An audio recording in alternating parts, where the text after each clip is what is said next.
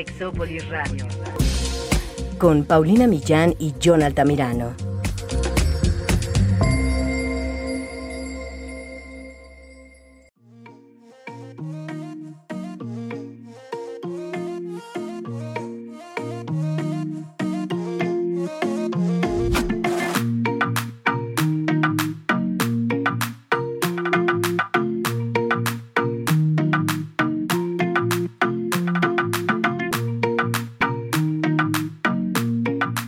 Relación de casi algo y qué tan comunes son?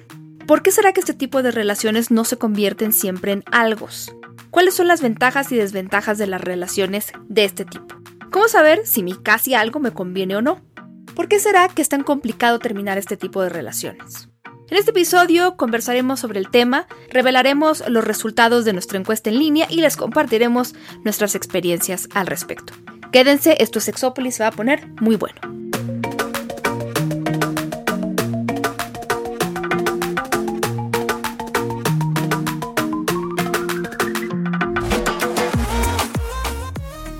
Tal? Bienvenidos y bienvenidas a Sexópolis.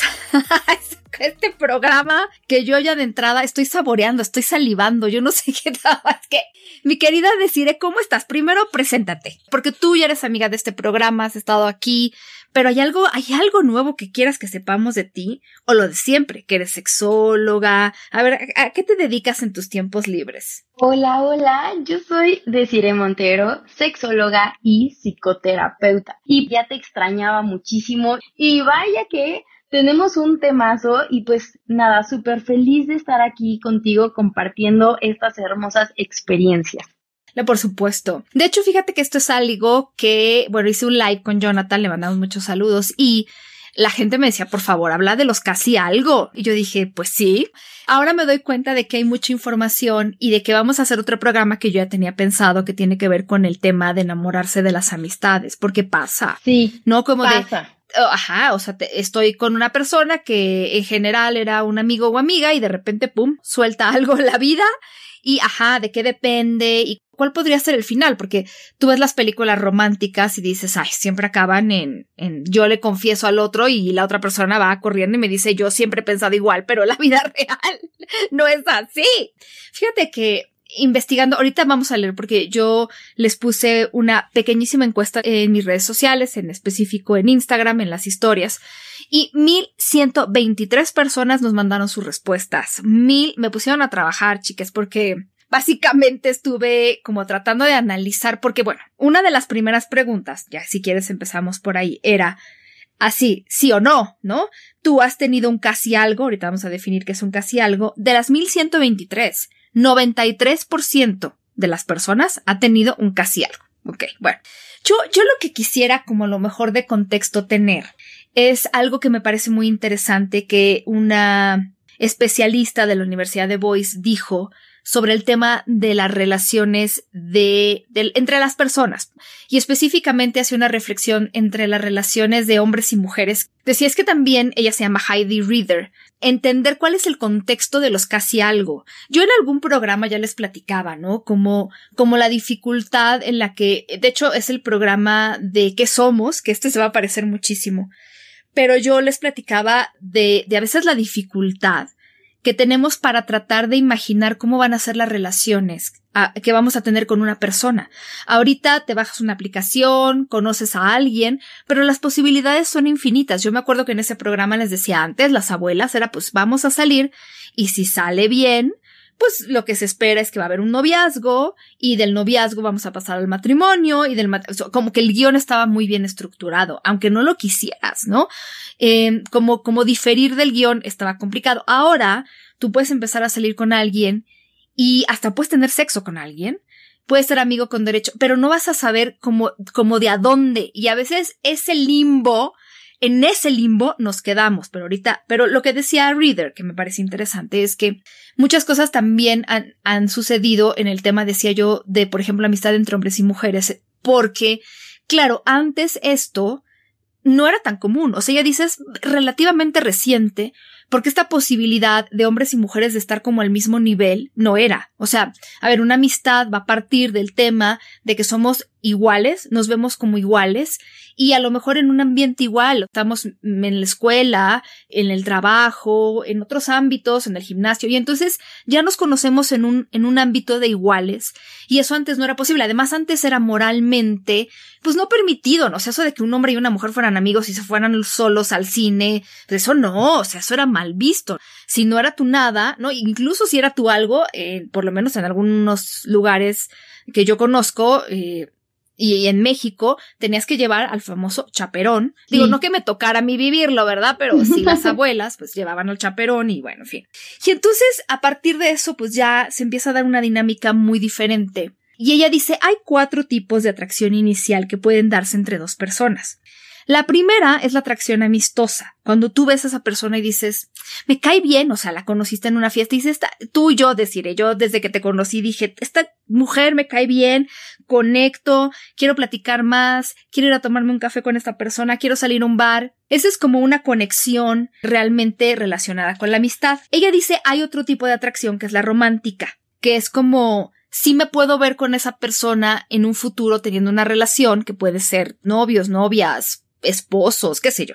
Y hay otras dos que ella dice son físicas. Una es más bien de alguien que te puede parecer atractivo o atractiva físicamente y otro que va más en el ámbito sexual.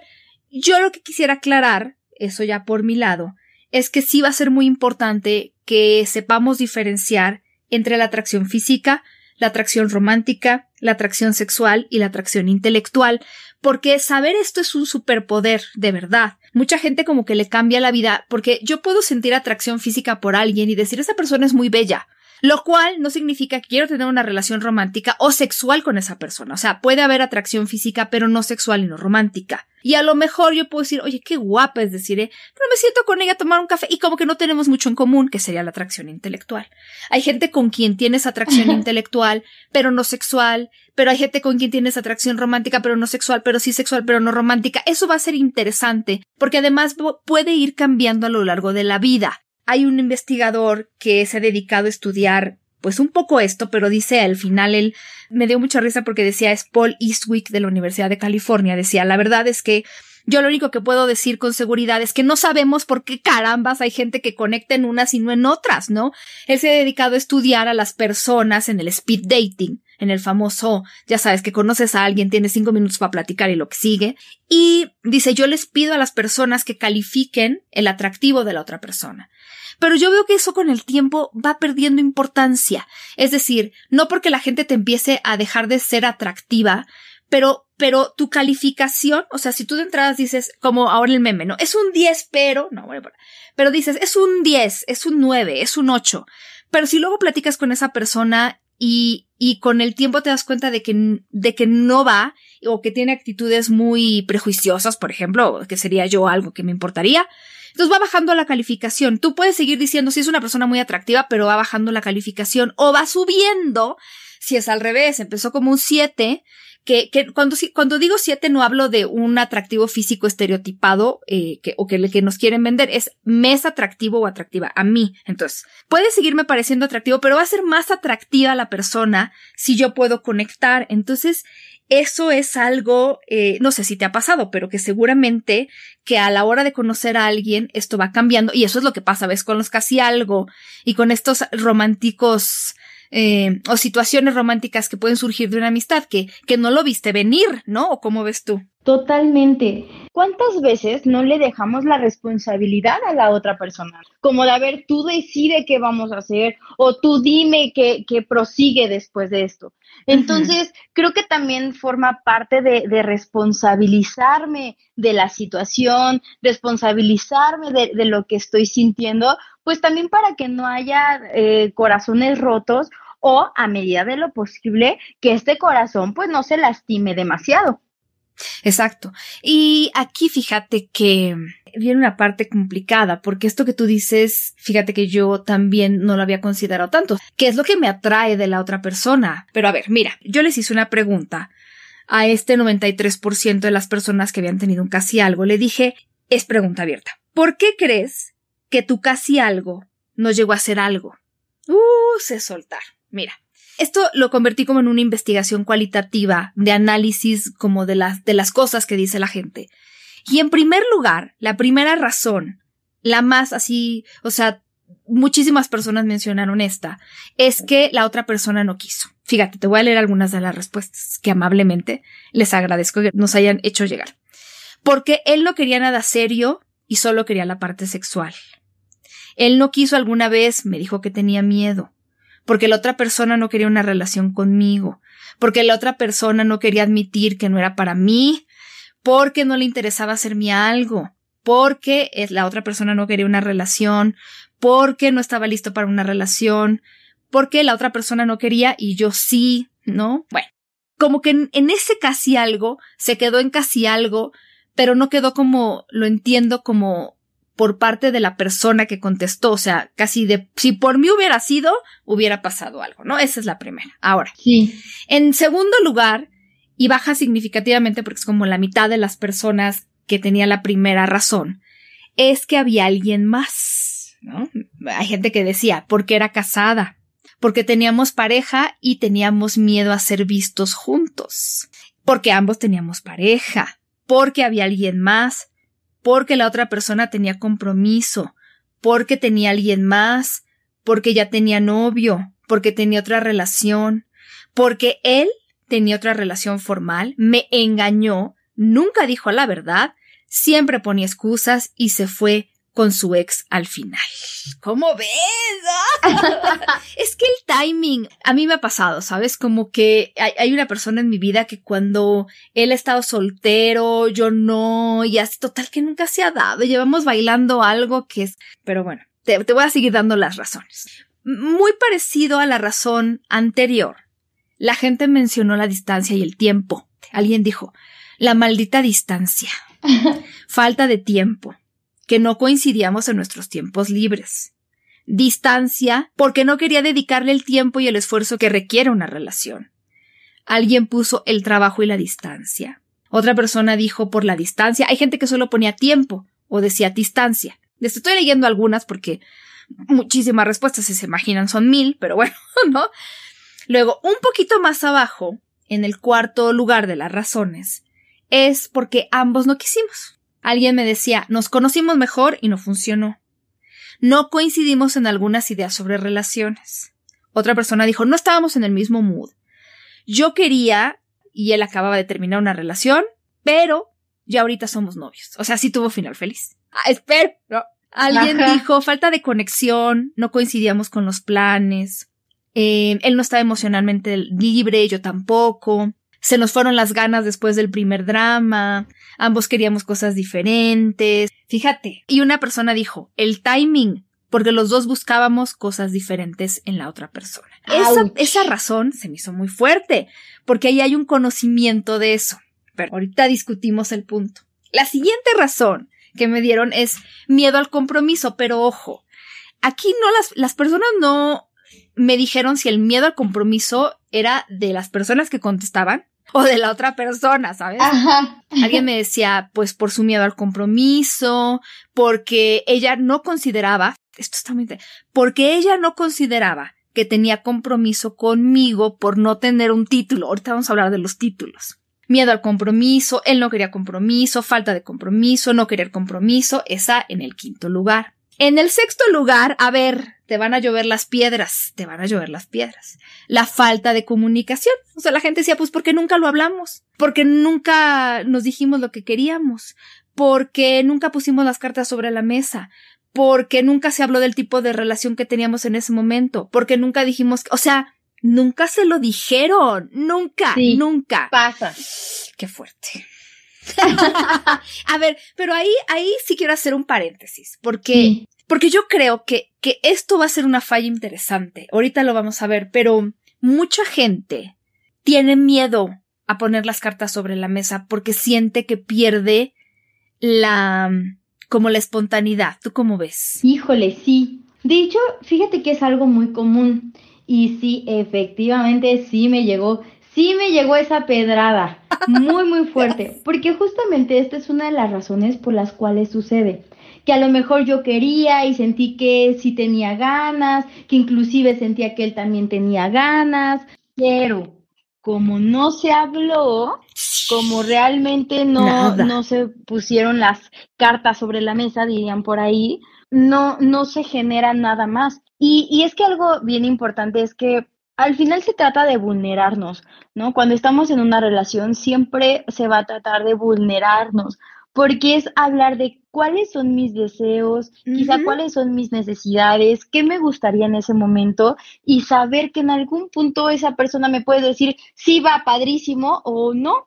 Y entonces encontrarnos con ese no, creo que pues nos genera muchísimo miedo. Entonces, sí, el hecho de que también sé que, que, digo, no solamente que yo lo experimente, sino que la otra persona lo pueda experimentar, como de pues que también e, él, o ella tenga miedos, temores, incertidumbres, hace que si había una posibilidad de que se generara una relación, pues al no hablarlo, se enfrían las cosas, empezamos a aplicar el ghosting o empezamos a, a, a, distanciarnos y pues efectivamente no se da una relación que si hubiéramos platicado, a lo mejor sí se hubiera dado.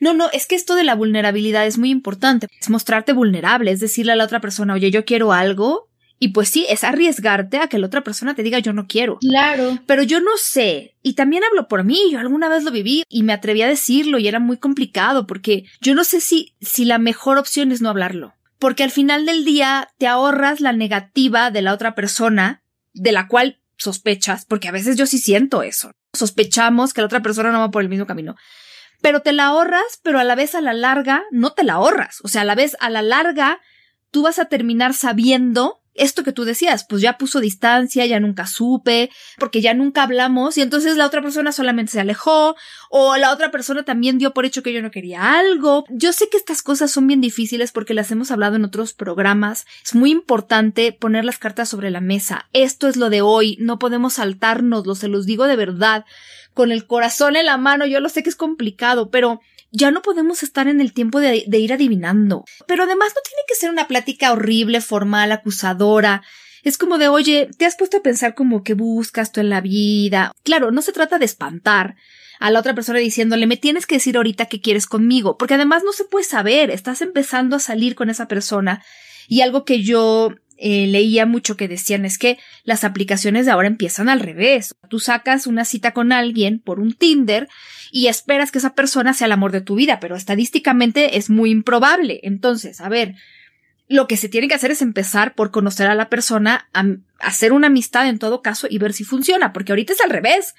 Eh, vamos a acostarnos y después vamos a ver si funciona todo lo demás. Bueno, cada quien, ¿no? Yo no, no para nada estoy en contra de eso, pero sí se vuelve complicado, se tiene que hablar. Ahora, en el número 7 de las razones que ustedes dieron, me hablaban de inmadurez e inseguridad, a veces sin, sin decir como, como específicamente qué, pero por ejemplo alguien me decía, había problemas en ambos, issues de ambos, ambos no estábamos emocionalmente disponibles, estábamos inmaduros, yo no estaba disponible, tenía inseguridades, eso era algo, ¿no? En el número 7. En el número 8, porque yo no quise, así le puse, ¿no? La razón. No quise que avanzara más, no me gustaba lo suficiente, no era lo que buscaba, yo no quise, no quería esa persona, me aburría su plática, me dijo alguien, porque no me convenció la persona, porque no me gustaba lo suficiente, se las leo para que también, si ustedes alguna vez han estado en el de no sé qué pasó, tengan alguna idea, que tampoco es muy esclarecedor lo que dice aquí la gente, porque además el, el recuadro que les permite contestar yo sé que es limitado, pero vamos, muchas veces ni siquiera sabemos, pero no me convenció, no me vibró, alguien que no me vibró, pues ya y ya, esa es la cosa. Pero bueno, hay un número muy parecido de personas que me dijo, la verdad, no sé.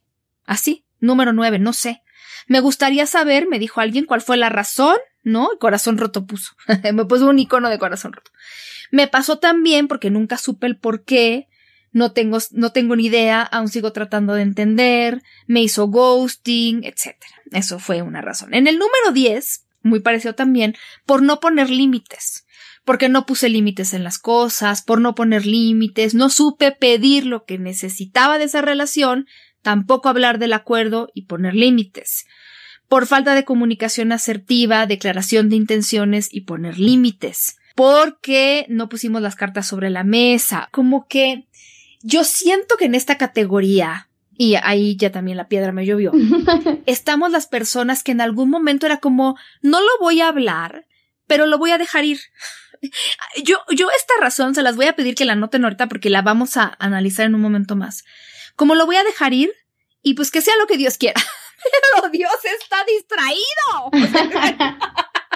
Entiéndanme, en ese Dios está diciendo, no, a ver, tú vas, tú pon los límites, porque entonces la otra persona, si te topas con alguien que es como de, bueno, ya no se dio, y es una persona que no te quiere lastimar, muy bien. Pero si te encuentras con una persona narcisista, abusador, que dice, pues ahí lo dejo, ¿no? Porque la otra persona está ahí, espera, es como mi velita prendida, ¿no? Por ahí dicen. Entonces está la velita prendida, no me está diciendo nada, no me está reclamando, no está abriendo la boca y entonces que se quede ahí, ¿verdad? Donde se puso, donde, porque hay que también responsabilizarnos de lo que nos toca. Yo me puse ahí, vamos. Bueno, número 11. Por miedo. Pero además ustedes me pusieron así tal cual, miedo, miedo, me daba miedo, por miedosa, por miedoso, miedo de ambas partes. Miedo, no sé, me tienen que profundizar eso, pero miedo. Luego hay otra razón en el número 12 de cosas que, que fueron medio mala onda. Hubo seis, ¿no? Pero ya, ya estamos ya más abajo. Pero gente que me decía, por ejemplo, porque él decía no estar listo y me trataba distinto y me hacía sentir confundida. Él me decía que me quería un día, pero el otro día me decía que no me quería. Eh, porque me decía una, porque el perro, qué, qué culpa tienen los perros, porque el perro tenía como 20 o más. Y sí fue mi novio, pero también le pidió ser novio a las 20. Otra me decía porque era imbécil y quería beneficios de pareja, pero sin la etiqueta. Y como mucha gente que percibía una falta de respeto, ¿sabes? Así me lo ponían. Entonces, pues bueno. La edad, fíjate, la edad, ¿no?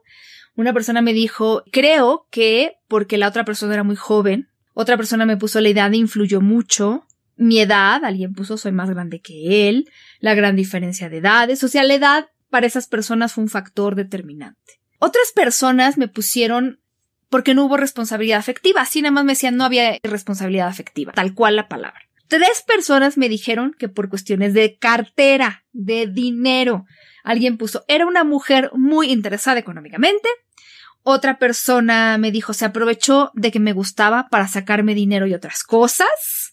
Y otra persona dijo, porque siempre me dijo que él estaba esperando a alguien con dinero. o sea, ¿no? Luego, por situaciones sociales, esto ya estamos como en la canción de Selena de Amor Prohibido. Alguien dijo por diferentes clases sociales, por su círculo social. Otras personas me dijeron que por cuestiones laborales, porque era mi jefe, porque éramos compañeros de trabajo. pero ahí la tentación está muy caña. ¿Cómo ve? Además tenemos una parte de la historia.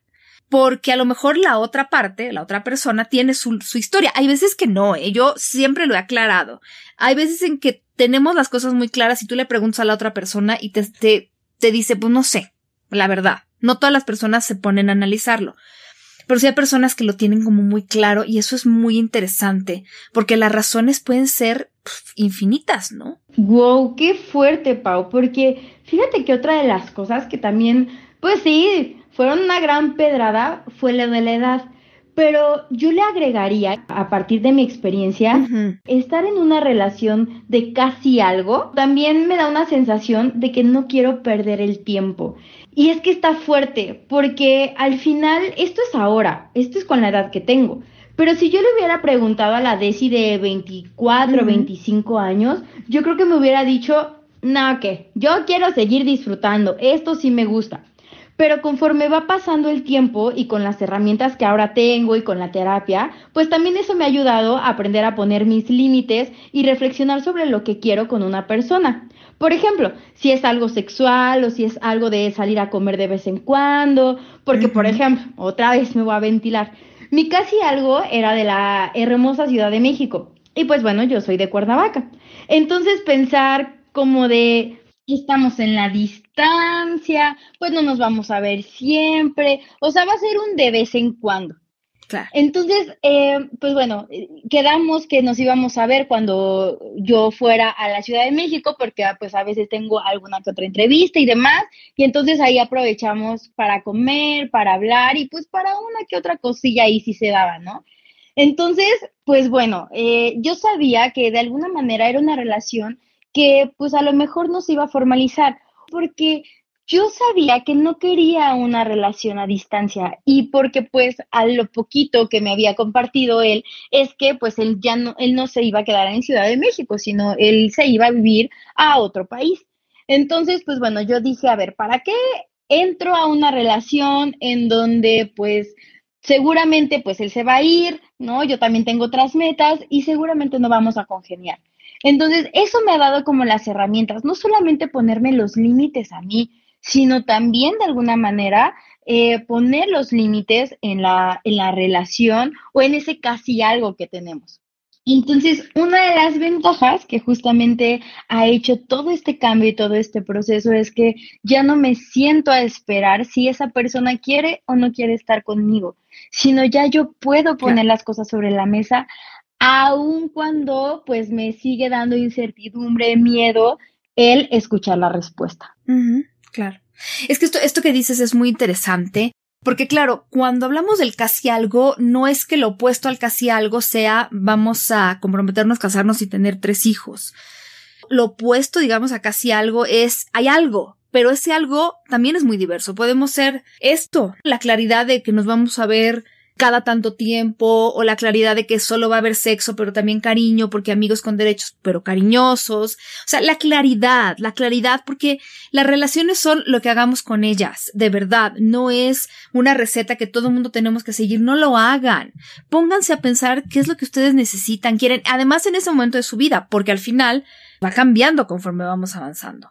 Pero lo que no está padre es eso, estas relaciones de casi algo en donde estamos sufriendo. Mira, hay una chica que es una bloguera que se llama Rachel Pace, que yo le quiero decir, Rachel Pace, te aventaste un pedazo de artículo este año en mayo del 2022, donde ella habla de manera muy extensa sobre el tema de los casi algo. Entonces ella dice, a ver, ¿qué, ¿qué, es un casi algo? Bueno, es una relación entre dos personas que tienen una conexión que al final resulta en nada.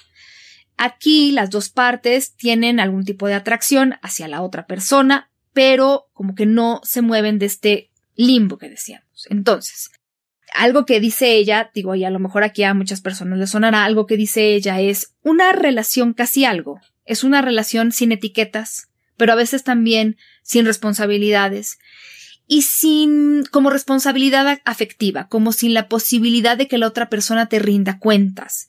Como no hay etiquetas, esa es su perspectiva, por supuesto, como no hay etiquetas, dice Rachel, tú y esta otra persona, que es tu casi algo, realmente no saben qué esperar de la otra persona, no saben cuáles son los límites y no saben qué cosas le pueden exigir a la otra persona, ¿no? Le exijo o no le exijo, me puedo enojar o no enojar si ve a alguien, si no me habla, si me cancela, porque no hemos decidido nada. Entonces, muchas veces estas relaciones, una de las dos partes generalmente es la que está disfrutando de todos los beneficios, pero no siempre de toda la responsabilidad. Estamos hablando de situaciones no como las que algunas personas plantearon en esta pequeña encuesta de la verdad es que las dos partes decidimos que no. Pero aquí yo veo más en este artículo como, como ligado a estas personas, yo me, yo me he visto en esa situación en algún momento, en donde no sé qué somos, donde no me dan un nombre, pero tampoco ni siquiera es la necesidad de una etiqueta, ¿sabes? Es la necesidad de ver como qué queremos. Y entonces las personas pueden evadir esta plática o pueden como darle muchas vueltas. Yo me acuerdo que una chava decía, pues a mí me se la pasan diciéndome pues lo que tú quieras, ¿no? Que somos pues lo que tú quieras. Pues sí, pero es que no va por ahí, ¿no? Porque es algo que se construye entre dos partes. Entonces, bueno, yo creo que este artículo está dirigido y sí lo quiero decir por si hay alguien que esté en esta situación, en donde una de las dos partes, que, además esa fue la razón principal, la otra persona nunca me definió, nunca me dijo, no quiso, ¿Qué pasa con estas relaciones en donde yo no le estoy pasando bien? Porque habrá gente que me diga, pues sí somos, pero me la paso bien. No tengo necesidad de definir, estamos, ok. Pero si una de las partes le está pasando mal, yo creo que hay que revisar, ¿no? Fíjate, ella dice, ocho señales de que tu relación es un casi algo y que esa relación de casi algo no vale la pena, ¿no? De lo que estamos hablando. Razón número uno, porque hay de una o dos partes mucha reticencia a hablar de esto que decíamos, a poner las cartas sobre la mesa, como que es decir, pues vamos a dejarnos llevar, vamos a vibrar y a ver qué pasa. Pero mmm, el tema es si la relación se va haciendo más seria, se va acercando, ahí empieza a haber incluso situaciones a veces solamente de un lado de la relación. Pero bueno, el evitar esta plática yo en general no lo recomiendo porque pareciera como que quita, yo te decía hace rato, quita espontaneidad, pero es que la vida no es como las películas románticas, que las dos personas terminan no solo gustándose, sino buscando lo mismo y queriendo lo mismo. Eso no sucede en la vida real, hay que hablarlo. Razón número dos para darnos cuenta de que este casi algo no vale la pena. Tienes miedo de mostrarte vulnerable de hablar con honestidad, de abrirte hacia la otra persona. ¿Por qué? Pues porque no sabes cómo van a reaccionar, porque no sabes qué esperar de la otra persona, porque no sabes si la otra persona quiere escuchar, ¿no? Porque a lo mejor dice, ah, no, yo no drama, no, yo nada más quiero sexo, o simplemente el no poder ser tú mismo, tú misma cerca de esa persona es una red flag. Tercera, esto está muy fuerte, deciré. Tercera razón por la cual tu casi algo puede no valer la pena, porque te la pasas sobre analizando, super analizando los textos, las actitudes. ¿Qué me quiso decir en ese mensaje? ¿Será que yo le mando un mensaje? ¿Será, será que ahorita será bueno? O te deja de mandar mensajes o yo creo que ya no, ya no le intereso. O, o tal vez necesita que le dé un espacio y ella va a saber cuándo mandarme un mensaje. O, o los monosílabos. O solo las conversaciones las empiezo yo. ¿O qué me habrá querido decir? Leer entre líneas. Esta incertidumbre que no está padre. Fíjate que sobre todo esta parte de los mensajes, ay Dios, sí, sí me pasó. Y como les compartía, después de conocernos, nosotros nos empezamos a mandar mensajitos todo el tiempo, todos los días y de todo tipo. Y pues ya empezamos ahí a conversar sobre cuáles eran sus sueños, sus metas, los míos con respecto a una relación y quedamos que pues bueno, no íbamos a pasar a una relación formal, pero como pues ambos nos sentíamos cómodos el uno con el otro, íbamos a continuar pues esto que teníamos. Pero ¿qué crees? Es más, ¿qué creen? Resulta que dejé de recibir mensajes por parte de él. Realmente me gosteó. Ya no supe de él. Empieza esta parte que creo que es algo que también pasa muy comúnmente con los casi algo. Empezamos a generar estas ideas de ¿y qué hubiera pasado? Esta como ilusión que de pronto se genera, digo, no solamente los casi algo, inclusive en, en, relaciones como de parejas. Mira, ahorita te digo por qué es tan complicado dejarlo ir, pero bueno, número cuatro de las red flags de que este casi algo no te está conviniendo es que la relación para ti es una montaña rusa emocional. A veces dependes de los textos, a veces estás como súper arriba, a veces estás abajo. Esto que decía, si te manda mensaje te alegra el día te va bien. Si no, terminas el día bien frustrada. Y es como la otra parte generalmente es solamente aceptar cómo es que la otra persona me está tratando. Entonces no estoy teniendo control del carrito de la montaña rusa. La montaña rusa se está yendo para arriba, para abajo, da vueltas. Yo no sé, pero es una montaña rusa ciegas, porque hay gente que se sube y se sube y ya las conoce. Esto es a ciegas, entonces no está padre, no está. Y esto, como decía Rachel Pace, claro, afecta la salud mental de las personas, el bienestar emocional, por así decir. Cinco, número cinco de red flags. Tú eres la única persona que está, para mí, y alguna vez creo que lo dije en el programa, es estás jugando o están jugando solo con tus canicas. Canicas. Tú llevas las canicas, llevas las fichas del juego, llevas todo y la otra persona se sienta a jugar. Se sienta a jugar, pero nada más aquí no va a haber un día que te busque, o a lo mejor hay un día que lleva sus canicas, pero ya, o sea, por cada vez que lleva las canicas la otra persona, tú llevas tus canicas 20 veces. Es de un lado, es unilateral. Entonces tú sientes que tú estás llevando todo, que tú eres la persona que buscas hablar, que le buscas, que quieres a lo mejor pasar tiempo. Tú eres la persona que más inviertes, tienes cosas más, eh, y aquí invertidas es la palabra que usó para decir esto, no es de un lado. Ahora, fíjate en esta.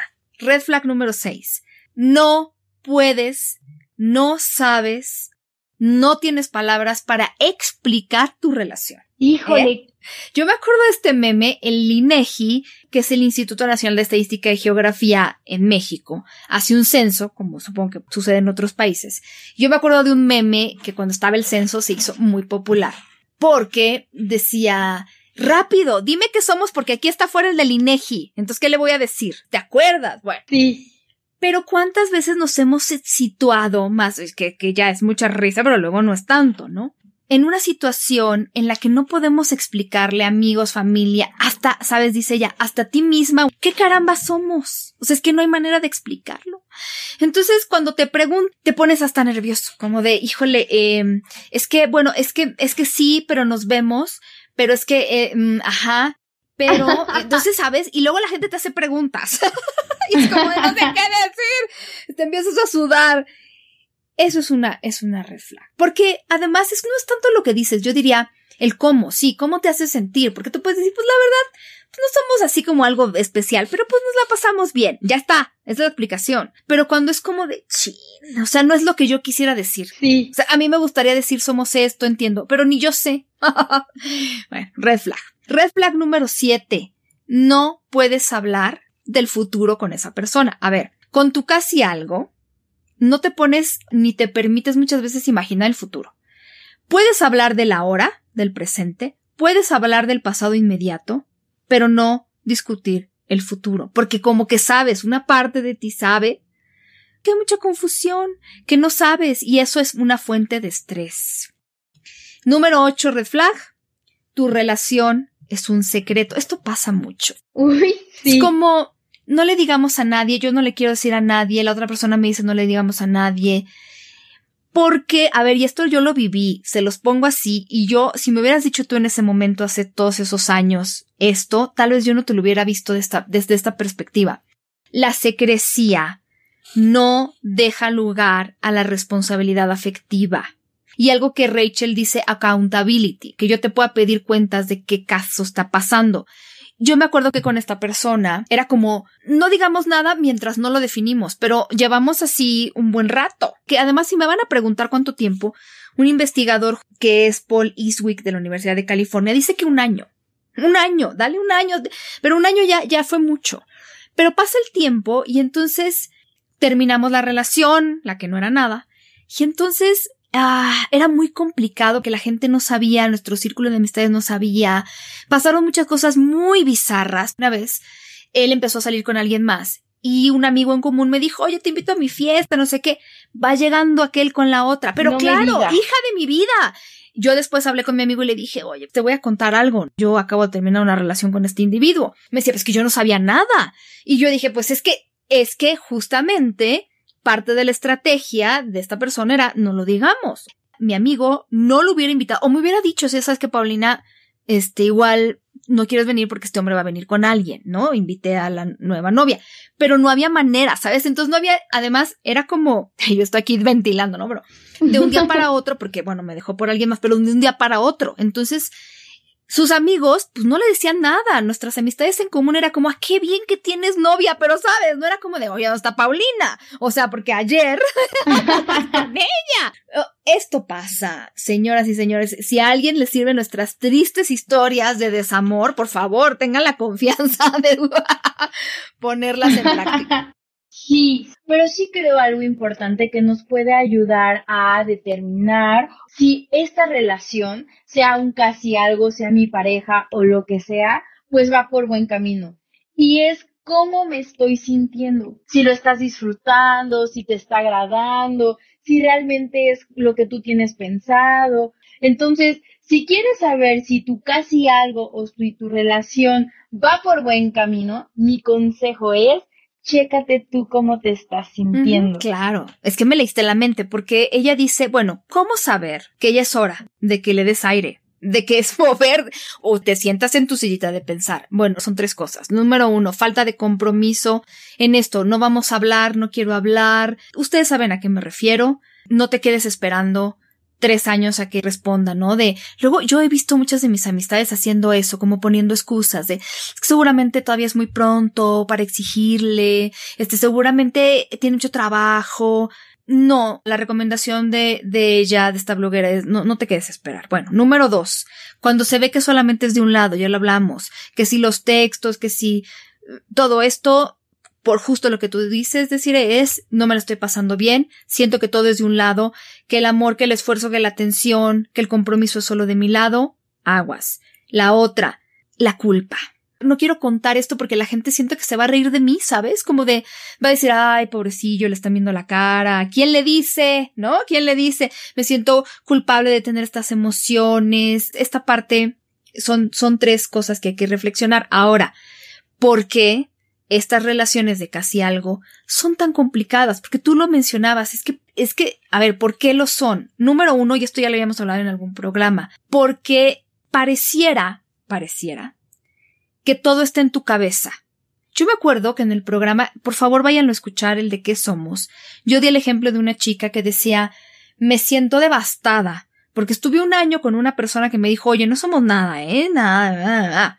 Pero la exigencia era de pareja y muchas cosas eran, eran de pareja, ¿sabes? La intensidad también. Entonces, terminamos y yo me siento ridícula, me siento absurda de estarle llorando a alguien con quien en primer lugar se supone que yo no tenía nada.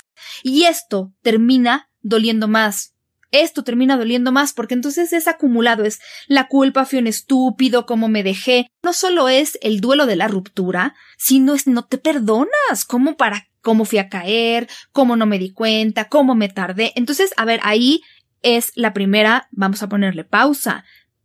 Y quiero que sepan que no están locos, no están locas. Por favor entiendan que esto es parte de lo que complica el dolor y lo que complica a veces alejarnos. Entonces, totalmente. Es válido sentirnos así. Es una mezcla de emociones, de frustración, de dolor y de todo lo que acabo, hasta de vergüenza. Entonces, ese es el número dos. Es complicado también por la mezcla de emociones y que también hay una sensación de perdí el tiempo. ¿Sabes? Perdí mi tiempo.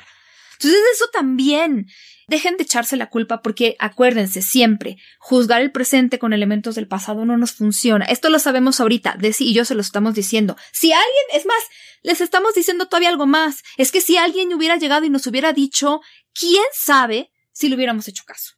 Porque, porque no teníamos los elementos, porque muchas otras cosas en la vida. Entonces, no se estén culpando porque esto no les ayuda. Ahora, tercera cosa que hace que estas relaciones sean difíciles de dejar atrás que no hay un cierre a veces. Yo siempre he dicho, cuando tienes este tipo de cosas de casi algo, yo me acuerdo que una amiga me decía, em, la tenían así, en el casi algo. Le decía al otro, es que, es que lo que me cala, es que si tú me hubieras dicho que sí, empezamos a andar, y a lo mejor al año ya, a los seis, a los tres meses ya nos aburrimos, como decía alguien, al primer drama ya.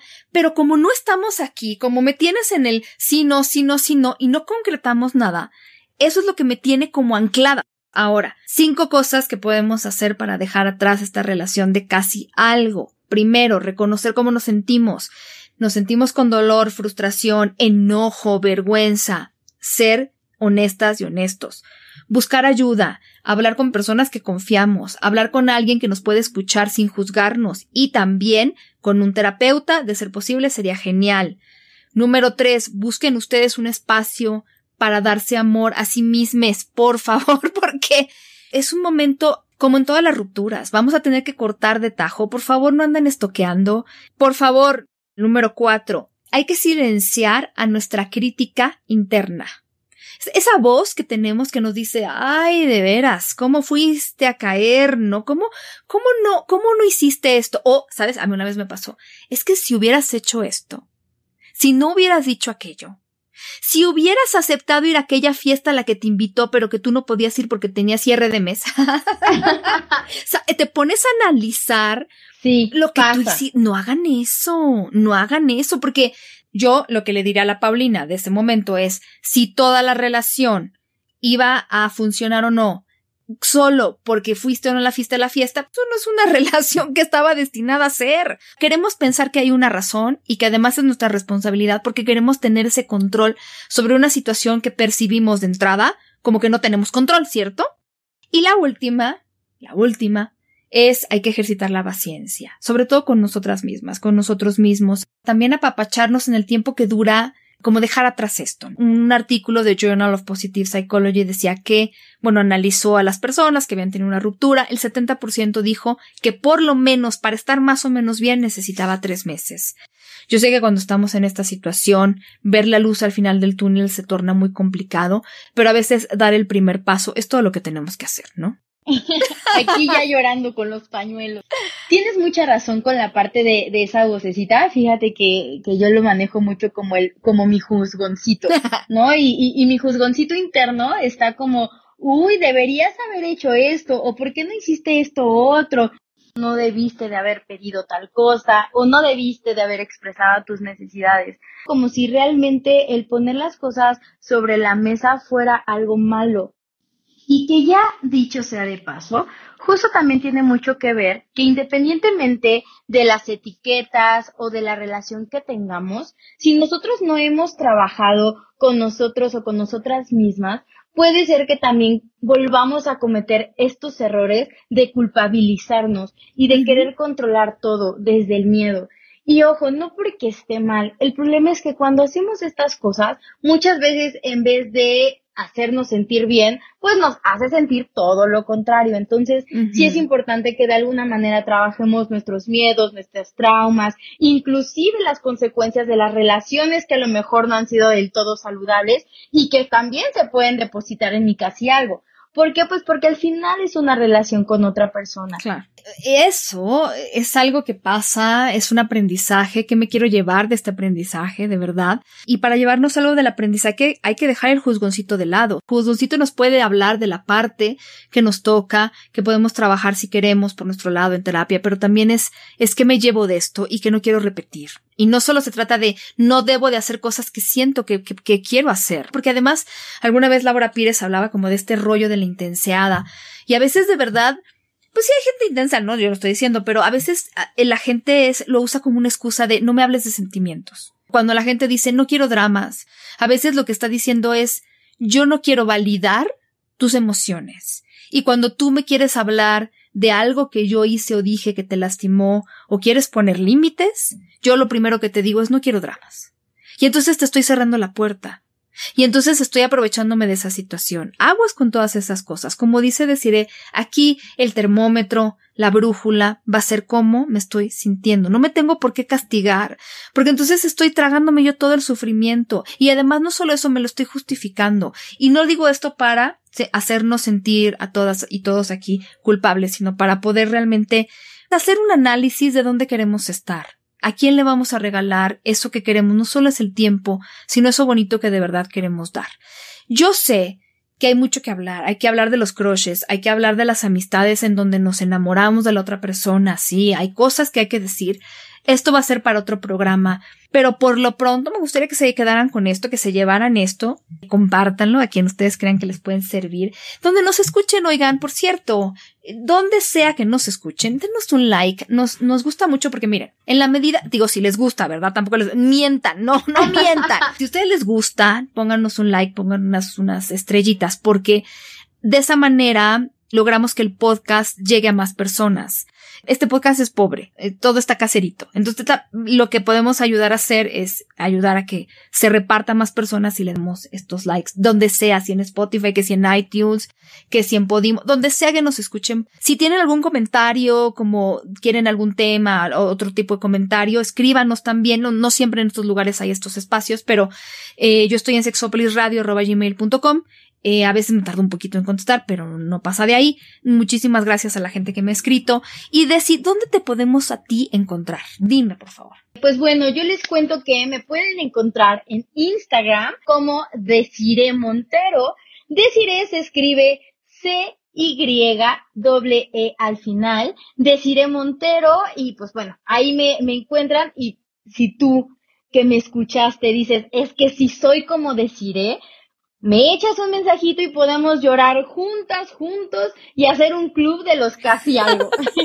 y pues nada, un gustísimo, un gustísimo hablar de estos temas tan importantes. Muchas gracias, Desi. Gracias a las personas que nos escuchan, que nos comparten. Yo, pues estoy en redes también, Instagram como Sexpaulina Millán, Twitter y Facebook como Sexpau Millán. Eh, a nombre de Jonathan y mío y también de Desiree, les damos la consigna de siempre de que se porten mal y de que se cuiden bien. Y un beso enorme. Hasta la próxima vez que nos escuchemos.